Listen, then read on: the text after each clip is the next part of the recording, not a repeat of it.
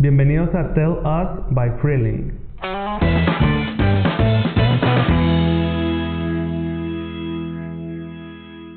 Hola, hola, yo soy Katia Martínez, soy conductora en Gente Regia de Televisa Monterrey y voy a estar con ustedes platicando un poquito acerca de mi experiencia en los medios de comunicación y un poquito acerca de los medios convencionales, así es que no se pierdan esta plática. Estoy con los olvidados del espacio y despegamos en 3, 2, 1.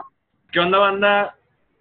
Hoy tenemos una invitada de lujo. Este, ya se nos hizo por fin, después de varias invitaciones, después de hablar con varios managers que tiene.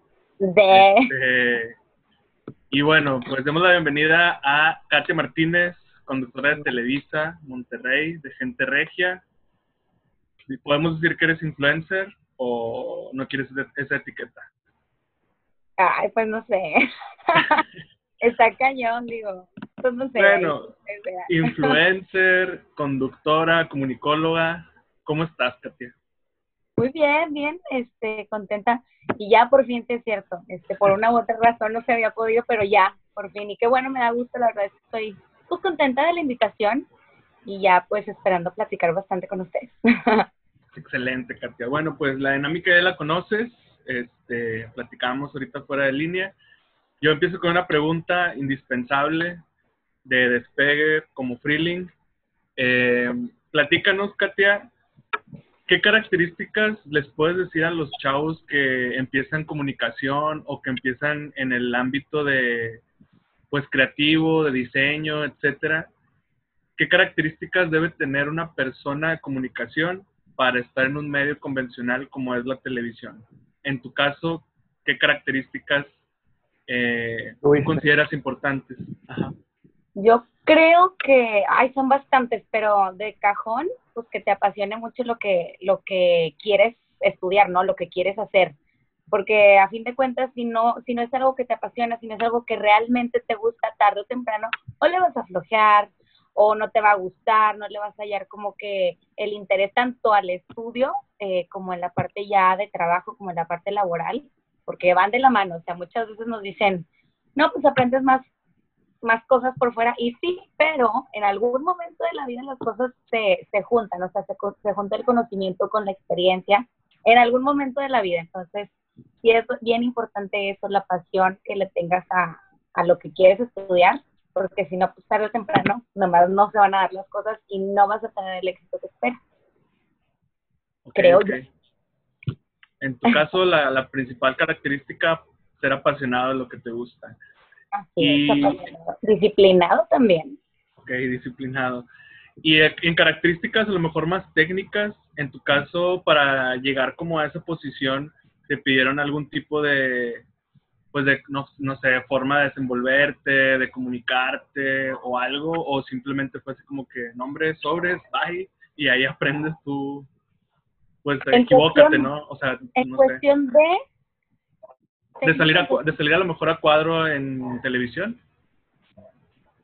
Híjole, pues mira, tal cual así que me lo pidan o que me lo hayan pedido, no, pero, por ejemplo, en televisión los productores se dan cuenta, los productores te ven, ven como que la actitud que tienes, la manera de comunicar las cosas, la manera de hablar, se dan cuenta ellos, digo, y si de plano, pues no, no es para ti eso, simplemente pues o te dan largas o no te lo dicen claramente, como en todos lados. Yo creo que es raro el lugar en donde son 100% honestos contigo.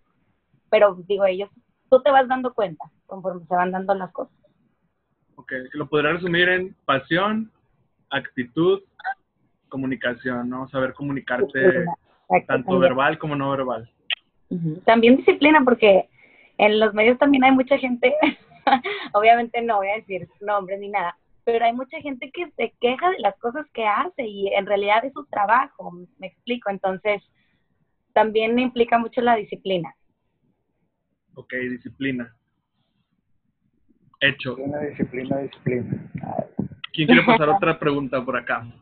Sí, yo por mi parte, este, al menos este, empezando a tu, como tu comentario respondiendo a la pregunta de EMS, mencionabas algo que es muy importante y creo que se me hace muy padre, de que es la cuestión de la pasión o encontrar como eso que te apasiona y hacer lo que te gusta. ¿Tú cómo lo encontraste? ¿Cómo supiste que, era esto lo que, lo que en verdad te apasionaba y lo que querías hacer.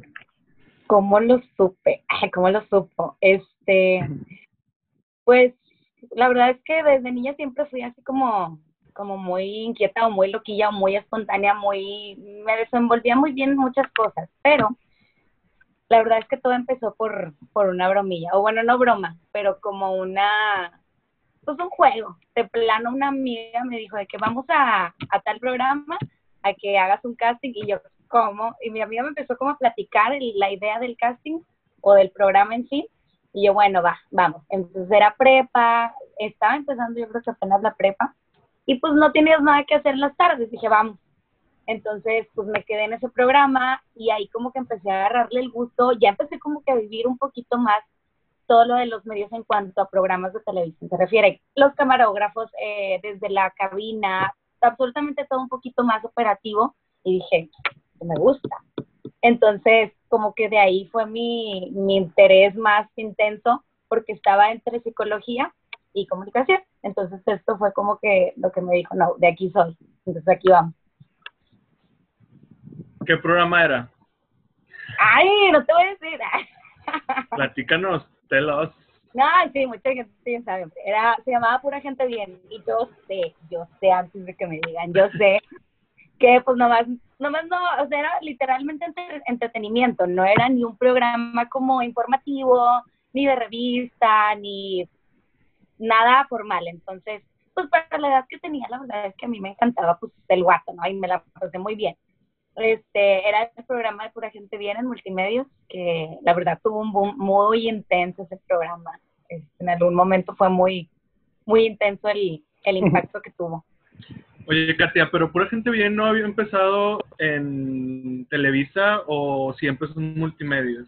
No, nació en multimedios y después hubo ahí una bronquilla con el conductor principal y se, se fue a Televisa porque creo que ya le daban más tiempo o algo así. Eh, se va a Televisa y pues ahí fue todo un, no sé, un problemón en, en la televisora porque nadie sabía de esto, nada más él. Entonces hace público al aire y pues se fue a, Televisa, se cambió televisora. Ok, ok. ¿Y por qué esa reacción de antes de que me digan todo? Era no, no, yo, yo, quiero también comentar algo que creo que va, va con eso que tú querías preguntar, que es la evolución. O sea, realmente no, no haces o no estás haciendo lo que hacías antes. Ajá, claro. Sí, o sea, y bueno, contestándote, es que, bueno, en aquel entonces, a lo mejor ahorita ya menos, pero en ese entonces había mucha raza que te decía, qué rollo, porque estás ahí.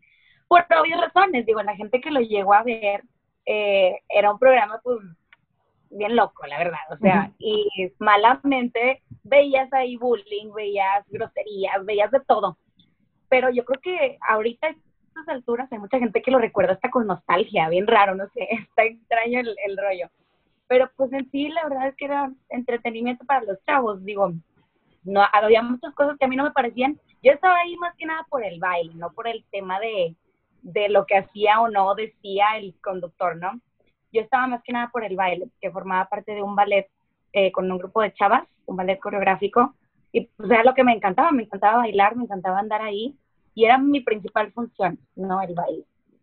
Y sí, Víctor, lo que dices de la evolución, ahorita ya es absolutamente, completamente diferente lo que hacía en ese entonces a lo que hago ahorita, pero fue parte de, como tú lo dijiste, la evolución. Después de yo entrar a la carrera de comunicación, ver un poquito más los ramas de esta, de esta carrera. Ahora sí, pues ya es otra cosa la que vives en los medios, ¿no? Completamente distinta. Ya ves las cosas con otros ojos. Sí, y con otro conocimiento. Ahorita que tocamos al menos el tema de conocimiento de este aprendizajes, ¿cuáles crees tú o cuáles son las cosas que te hubiera gustado saber al momento de que entraste? O sea, que tú dices que me, me costó mucho eh, aprender esto, me costó, este, me marcó mucho este aprendizaje, esta experiencia. ¿Qué, ¿Cuáles son algunas de esas cosas que tú puedes mm, a lo mejor no tanto en conocimiento eh, académico, yo creo que más que nada en, en vivencias o experiencias que, vives en, en los medios, porque como mucha gente dice, mucha gente puede saber, muchas veces te, te entras a un ambiente medio raro, ¿no? No feo, porque a mí la verdad es que nunca me ha tocado nada gacho, pero sí un ambiente raro de, de envidias, de, no sé, a lo mejor personas liosas, cizañosas, personas que no son como del todo honestas contigo o no tienen las mejores de las intenciones contigo, pero yo creo que a lo largo de, de los años que llevo en tele, eso es lo que he aprendido más, a, como a detectar este tipo de, de situaciones y a no tomarme las cosas tan personal, porque ya o no, este tipo de cosas afectan, te afectan en tu trabajo, en tu desempeño. Ok, ok. Yo quiero retomar un poquito lo que mencionabas ahorita también y te quiero hacer una pregunta. ¿Qué opinas de la sensibilidad, sensibilidad de la audiencia? ¿Por qué lo pregunto? Pues antes la audiencia lo mencionaba. Ajá, bueno, sensibilización, perdón. No, no, o le sea, vuelvo a poner ahí, sensible. No estamos mal. Bueno, anterior, anteriormente, pues el programa de Pura Gente Bien, yo lo recuerdo y, bueno, muchos lo recordarán, eh, tenía cierto contenido, contenido un poco más agresivo o misógino o demás. Como que no le prestábamos tanta atención, incluso audiencias más jóvenes que nosotros o más grandes. Y después ya como que se hizo un boom ser sensible en redes sociales y que todo te afecta y esos programas como que pues se fueron a- al vacío, ¿no? O bueno, la, no sé si los productores dijeron, no, esto está como que nos pueden no demandar o demás, o ya no jala, exacto. Pero ¿qué opinas de eso? O sea, ¿crees que, bueno, mi comentario para cerrarlo más preciso, para mí era un contenido tal vez no de mucha calidad, pero sí que estaba ofreciendo algo nuevo. Algo nuevo de batallas de rap, gente joven, este, bla, bla, bla, bla, bla Sí, a diferencia de, perdón, para terminar, a diferencia de lo que vemos actualmente, que es muchos meseritos o mucha gente igual bailando también, pero sin otra cosa que proponer, este, digo, en aquel entonces esa era la nueva propuesta y esta cosa, esta cosa sensible nos orilló a lo mejor a que se terminara, no sé. ¿Qué opinas de esa cuestión? Pues mira, eh, como dices, sí tenía así como, como cosas nuevas o, o propuestas nuevas para los chavos en aquel entonces este programa PGB, pero yo creo que sí les faltaba bastante respeto, pero eh, a raíz de esto era por lo que la gente lo veía, o sea, era como, como muy raro que literal pues era le faltaban el respeto a, a las personas que iban a participar, a los integrantes del programa, pero a raíz de esto, pues era, yo creo que era parte del boom, que la gente a lo mejor sí se quejaba, pero lo veía. Entonces, en tele lo que importa son los números, ¿no? Entonces, yo creo que le siguieron por ahí porque les funcionó, pero qué bueno que ahorita ya están un poquito más sensibilizados en ese aspecto, en el aspecto de, de oye, esto no está bien. Incluso algunas televisoras hasta ya censuran programas o les cortan transmisiones por esto, por tal palabra, ya es un poquito más distinto a antes. Ahorita ya no, ya no puedes decir algunas palabras al aire, no puedes hacer algunos actos. Yo creo que está bien, está bien en cierto modo porque pues disminuyes el, el o más bien tocas más la parte de los valores en, en televisión, que es algo que en ese entonces pues veíamos súper escaso. Y yo creo que está bien, está bien porque pues, lo- lo necesitábamos, la verdad. Ok, ok, ok. Creo que Vic quiere decir. No, es que estoy peleando con mi perro, pero... Ay, entiendo. Bueno, yo una pregunta, este, ¿qué es lo más complicado en la cuestión realmente de tu día a día en tu, en tu trabajo? O sea, vaya, ¿qué complicaciones se presentan que, que nosotros acá detrás de cámara no vemos? Con las que lidias tal vez día a día o cada dos días o... en el trabajo, en la vida O sea, diaria, en, en tu, en tu, vaya, en la conducción, pues. pues hay, hay un chorro de cosas. O sea, no es tan fácil como parece. hay desde algún error en el prompter, que es donde a veces ponen las menciones y tienes que leerlo porque pues no es, no, es, es algo que un cliente vende a la empresa y que tú tienes que promocionar y tiene que ser tal cual lo dice el cliente. Entonces, el prompter es donde vienen las letritas y a veces o se traba el prompter o, o no le dan o, o, no hay nadie que le dé y ya estás al aire y ya no sabes ni qué hacer porque no estás dando. Entonces, ahí lo que tienes que hacer es pues, improvisar porque estás al aire, o sea, no el programa en, en donde estoy, Gente Regia, es en vivo, o sea, no es grabado, nada es grabado. Muy pocas cosas entran grabadas, pero todo el tiempo es en vivo. Entonces, si te, te, te, enfrentas a este tipo de fallas que haya, pues en cualquier programa, en vivo, desde el prompter, desde algún error en una cámara que enfoca otra cosa o que te atraviesas a una cámara que yo creo que a todos les ha pasado. Ese tipo de situaciones que es normal que pasen, pero no debería ser normal, o sea, no debería pasar. Y una experiencia que nos puedas, una anécdota o algo que te haya pasado que nos quieras compartir. Ay, lo del prompter, yo creo que fue lo primero que dije porque ya me pasó.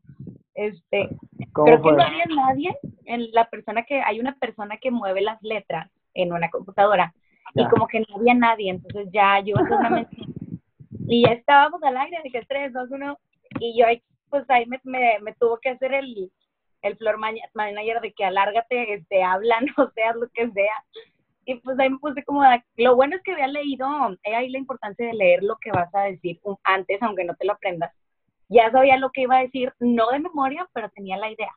Entonces ahí como que empiezas a, a dar como una introducción del tema o de la promoción o de lo que vas a decir y das un poquito de chance de que la persona de la, de la que está en el planter corra y empiece a moverle y ahora sí empiezas con tu speech, ¿no? Pero sí, eso me pasó hace poco. Y no me ha pasado una vez, me ha pasado como dos o tres. Chale. Como que hacen las cosas, hombre. Todo Sí, sale. Todo sale. Yo te quería preguntar, este, me da mucha curiosidad de tú cómo sientes el alcance que tiene actualmente la televisión. O sea, ¿no la sientes como que va un poco en decadencia? ¿Lo complementas con las redes sociales? Eh, ¿No te gustaría tener, también tener como que algo propio por lo mismo de que pues estás con una institución, una empresa, pues no sé cómo le pasó a López Dóriga, como pues el, también el caso de que acabas de tú comentar que ojalá y no, porque tienes algún conflicto con alguien y pues hasta ahí quedas, o sea, ¿cómo piensas esto en cuestión de alcance y cómo ves, cómo, cómo te complementas con los medios digitales? Pues ah, claramente yo creo que ahorita la tele no tiene el mismo impacto que tenía hace algunos años porque no están en las redes sociales, pero sí creo que las redes están complementando la tele porque la tele yo creo que le falta mucho para que desaparezca, sea, no creo que pronto vaya a desaparecer. Sigue teniendo su alcance y sí está de la mano de las redes sociales. Ahorita todos los programas de televisión, todas las películas, o bueno, más que nada series y este tipo de, de entretenimiento tienen sus redes sociales en donde se retroalimentan con el público que los ve. A lo mejor ves en redes algo que, que no te da la tele, que es la, la, la mm, Interacción. Interacción, exactamente, la interacción con el público y ves qué cosas que funcionan, que no, que puedes mejorar. Sí creo que se complementan bastante y dudo mucho que la tele vaya a desaparecer pronto. Digo, todavía, todavía tiene su vida. y eh, lo de hacer tus cosas por fuera, yo creo que es que ya de plano todos, todos, todos están emprendiendo en redes sociales. Eh, Las redes sociales son un monstruo que yo creo que más para bien que para mal. Yo sé perfectamente que tiene sus contras también, pero yo creo que son más pros que tienen las redes en todos los aspectos, en comunicación, en trabajo, en todo lo que quieras ver, en econo- economía también. Este, y yo creo que sí es como importante o, o vale la pena que vayas como tú buscando tu manera de, de tener algo tuyo de, en redes o, o personalmente, ¿no? Digo, por fuera, físicamente. Pero sí, yo creo que sí. O sea, sí, sí es importante como ir, ir tomando en cuenta el crecer individualmente sin tener que estar con una empresa o sin tener que estar ya básicamente con un salario mensual. Ir emprendiendo, que yo creo que es algo que se ha visto bastante últimamente en muchas, muchas personas y está bien chido. La verdad es que está bien padre. Y si nosotros podemos como apoyar el emprendimiento de otras personas o complementarlo, pues qué chido, ¿no? Y yo lo estoy viendo bastante y es algo que me parece genial. Ok, ok, ok. Katia, ¿qué consideras que pueda tener un buen influenciador? ¿Que pueda tener? ¿Qué características? Igual, igual que la conducción, que decías empatía y demás. Un influenciador, ¿qué características actualmente consideras que deba tener para que se considere influenciador? Yo creo que sea positivo, ¿no? O sea... Positivo, contenido positivo. Exactamente, y no tanto en motivacional, simplemente positivo, porque puedas, puede ser un influenciador de, híjole, bastantes temas de moda, de finanzas, de motivación, de mascotas, no sé, cualquier tema. Ahorita hay influencers de todo tipo de temas. Pero yo creo que tiene que ser como alguien positivo, ¿no? Que, pues sí, también que motive a las personas que lo están escuchando, porque pues cada quien tiene su rama, ¿no? Pero es muy distinto nada más como mostrar lo que haces a tratar de impactar en las personas y de, de ayudarles en cierto punto, ¿no? Entonces yo creo que, que sea ese, que sea empático también. Ok. Que sea, ajá, que sea empático, mencionado.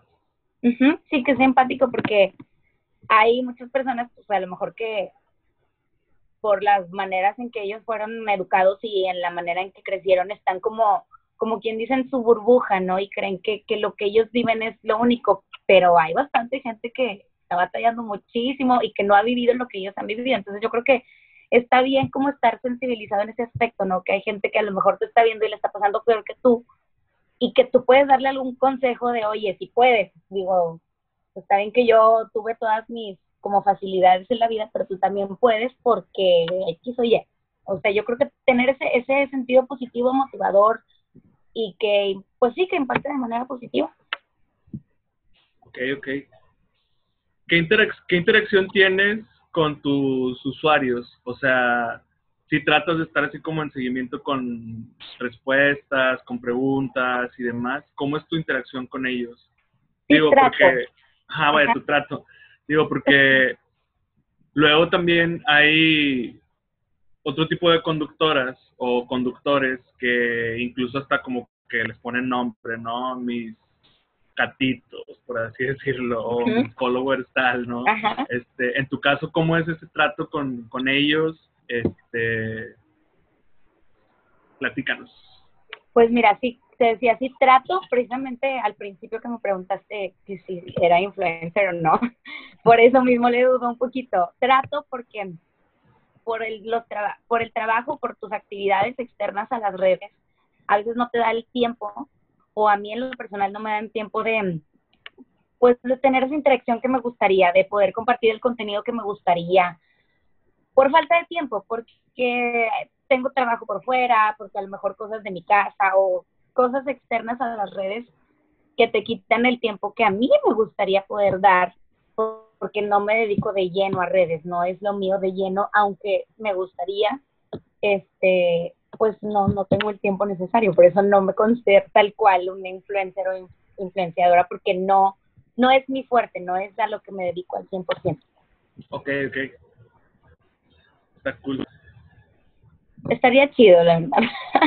a lo mejor algún, en algún momento en el que ya de plano no tenga nada que hacer, que ahorita en cuarentena, créeme que estoy tratando de aprovechar, tengo por ahí unas cosas que escribí que quiero compartir en video. Este, pero a lo mejor algún momento de la vida en el que, no sé, a lo mejor ya no está en tele, como decías, Víctor, a lo mejor, o Nelson, creo que tú me lo dijiste, que un día estás bien, a lo mejor el otro no, no se sabe, o sea, no, no dependes de eso. Entonces yo creo que ahí, yo creo que sí me gustaría como darle un poquito más a red. Yo tengo una, una pregunta Ahí te va. Este, ¿Deseas escalar más de donde te encuentras? O sea, ¿deseas hacer más cosas, digamos, con un mayor grado de no sé, de, la importancia o como alguna, algún sueño que tengas en, en, en esa misma escalera que vas subiendo? Pues sí, yo creo que siempre todos queremos crecer en todo, este, pero ¿qué, qué podía hacer? La verdad es que de repente como que se me olvida qué estoy haciendo y el alcance que tiene lo que estoy haciendo, hasta que otras personas me dicen de que, wow, qué chido, yo, oye, sí, o sea, qué padre.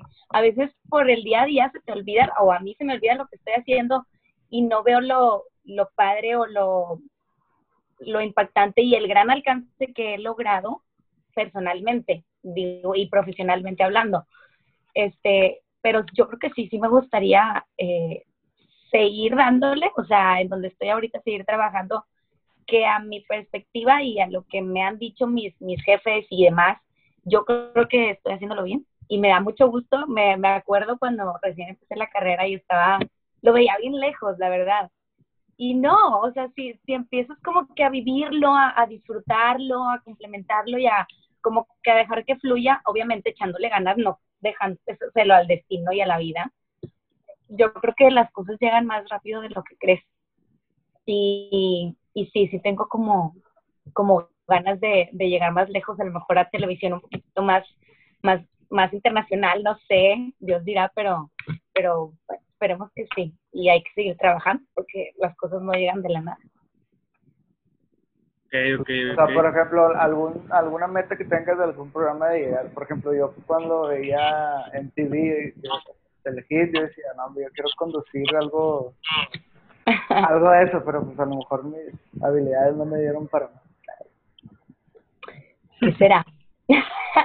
Échale ganas, Víctor, al rato ahí te en tu canal. Vas a ver. Oye, este, pues, ¿qué será?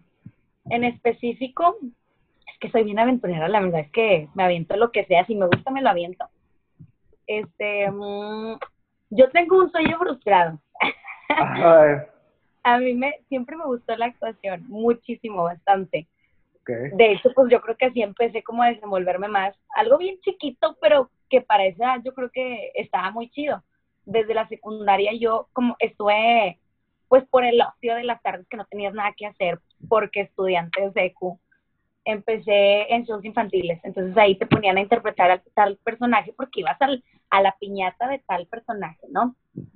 Entonces ahí le empecé a agarrar un chorro de, de, gusto y de entusiasmo a la actuación. Y yo creo que ese es mi sueño frustrado, este, actuar en alguna, en alguna serie, no sé, en alguna, no sé si novela, puede ser.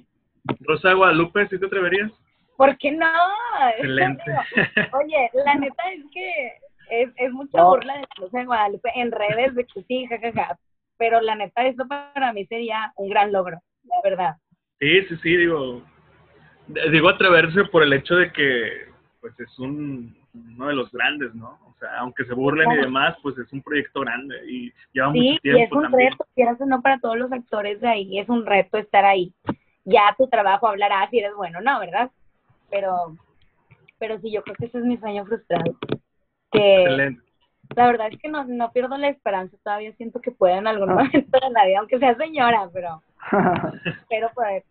¿Y en algún video musical o así, cortometraje? También, sí, ¿por qué no? Video musical no sé, porque la mayoría de, las actrices de videos musicales son súper destampanantes y guapísimas, y yo la verdad es que no, soy un moco. la neta. Katia, yo quería preguntarte para ir pasando como otra dinámica en el podcast y destapar como que muchos tabús también de la, del medio convencional y de la conducción. Digo, no vamos a hacer que, eh, pues que quemes cosas o gente o demás, pero platícanos, o a lo mejor ese breve en esta pregunta si quieres. ¿Alguna vez has tenido algún detalle de acoso desde que tu, estuviste a temprana edad en, en un medio convencional? Te pregunto esto porque siempre está ese tabú, ¿no? De que ahí latente, ¿no? En tu caso, ¿te ha pasado o le ha pasado a la amiga de la amiga o le ha pasado a la amiga de la prima? No, sabes que gracias, gracias a Dios, a mí nunca, jamás, jamás en la vida se me ha presentado algo así, jamás.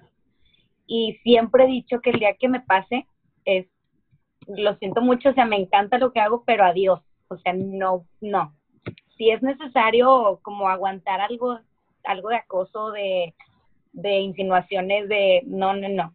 Yo creo que yo no es mi lugar y me iría completamente de ahí. Y no jamás me ha pasado a mí, pero sí he, sí he escuchado rumores, ¿no? Digo, a mí no, no me consta, no, no, no estoy asegurando nada, pero he escuchado rumores de, de otras personas que lo han hecho porque quieren. O sea, no obligándolas, porque quieren. En cuestión de mujeres. Ok, ok. De hombres, pues es más, más difícil que pase, pero yo creo que suele pasar también. Es probable que pueda pasar. Pero no, gracias a mí nunca jamás me ha pasado. Se lo agradezco bastante. Adiós, que no. Ok, ok, ok. Y así, quiera gusto. ya para ir cerrando, ¿qué te gustaría hacer en un futuro? O sea, dentro de ya la plataforma de Televisa, de qué te gustaría hacer a lo mejor en tres, cinco años, cómo te visualizas o qué quieres como que tachar de tu checklist de como de así ya personal. A lo mejor, pues por lo que he vivido en el, en, el programa en el que he estado los años que he visto en tele, que he estado en tele, yo creo que me gustaría algún momento de la vida producir algo. Producir, o sea, eh, andar en la producción también está chido. Claro que es una chamba bien distinta y, y va bien cañona, está difícil, no, es fácil. Pero yo creo que me gustaría entrar en ese, en ese, en ese rollo de la producción. Excelente, Katia. ¿Algo quieres agregar tú, Vic, para ir cerrando la conversación? No, si quieres, síguele con, con esos, esos preguntas, están más chidos. Ah, no, bueno, Katia, este, tenemos como una dinámica muy breve para ir terminando la conversación. eh, te pedimos tres datos. Ok. Un libro que puedas recomendar, alguna serie o película y una canción o grupo que te guste mucho, que traigas así en bucle. Ay, me gustan mucho de grupo, no sé cuándo. Este, bueno, del libro, la neta es que no tengo tanto el hábito de lectura. Lo he tratado y tengo un chorro de libros que empecé y que todavía no acabo aquí. Pero por falta de tiempo, ahorita en cuarentena debería aplicarme, pero sí me, me, me he distraído mucho con series. Ahorita les digo cuál. Pero de libros, uno que me gustó un chorro, que es de thriller, a mí me gusta mucho ese género de thriller, es el del psicoanalista, que yo, algunos de ustedes a lo mejor lo conocen, es bien conocido ese libro, bien famoso. Me encantó, no, no, no, bueno. Ese, aunque no tuviera tiempo, te lo juro que las ingeniaba ah. y estaba picada, picadísima y ya quería saber. Yo creo que ese. Y ese autor es muy bueno, se llama John Katzenbach. Tiene, tiene otros libros muy buenos, todos, casi todos son de thrillers. Entonces, pues es como que mi mero mole y es lo que, lo que les puedo recomendar de lo que he leído hasta ahorita. Ok, ok. Series, si quieres en series, dinos varias para la, para la cuarentena, bueno, la pandemia. Maybe Criminal Minds, es yo creo que mi, mi top, desde hace muchos años. A lo mejor un tiempo dejé de verla por X o Y razón, pero desde hace muchos años me gusta y ahorita como que le fui, en cuarentena la fui agarrando otra vez el, el cariño que lo tenía y la empecé a ver desde cero. Son 15 temporadas, entonces hay bastantito que ver. y está bien buena, la verdad me gusta mucho porque no sé si la conocen. Ay, ¿les hablo o no les hablo de, de la serie? Porque no me quiero extender. Vale. Échale, échale. No, pero no, pues Criminal Minds, vean. está chida. Criminal, Criminal Minds. Otra que tengas ahí en, como que muy presente. Mm, es que es la que traigo más de moda ahorita, Criminal Minds. Um,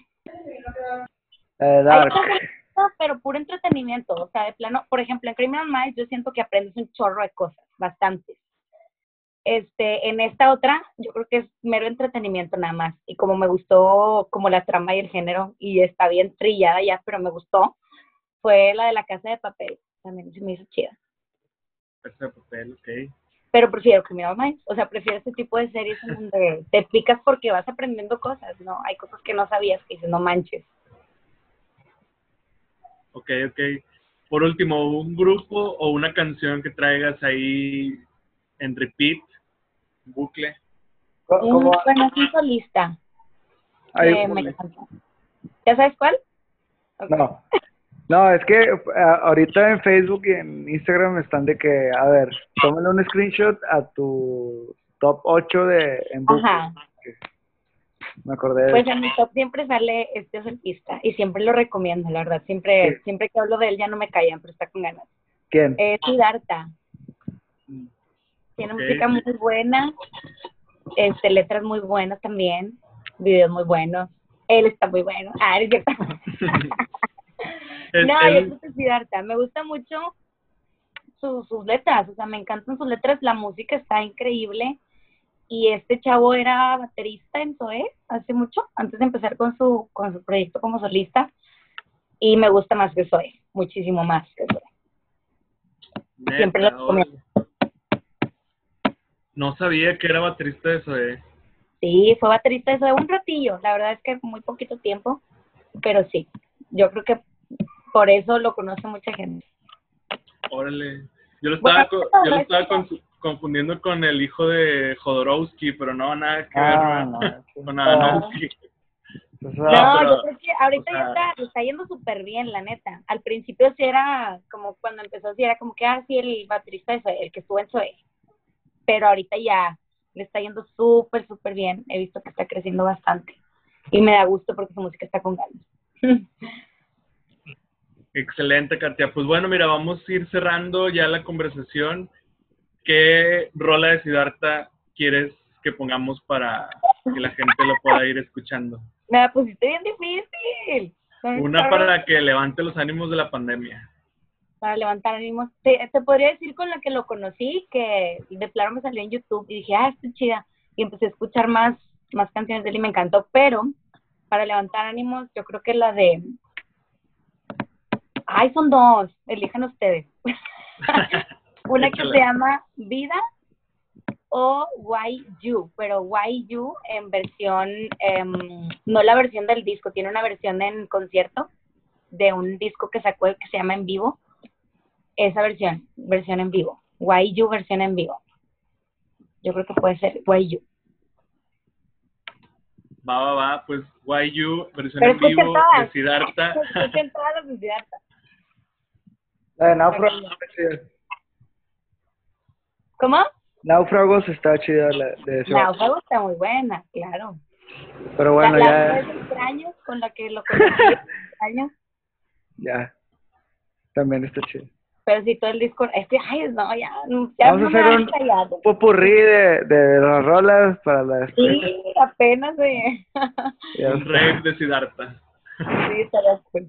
Pero sí, escuchen todas, todas, todas las de Siddhartha. Todos los discos están en buenos. Bueno, pues. Pues ya está. Dale, dale. Pobres.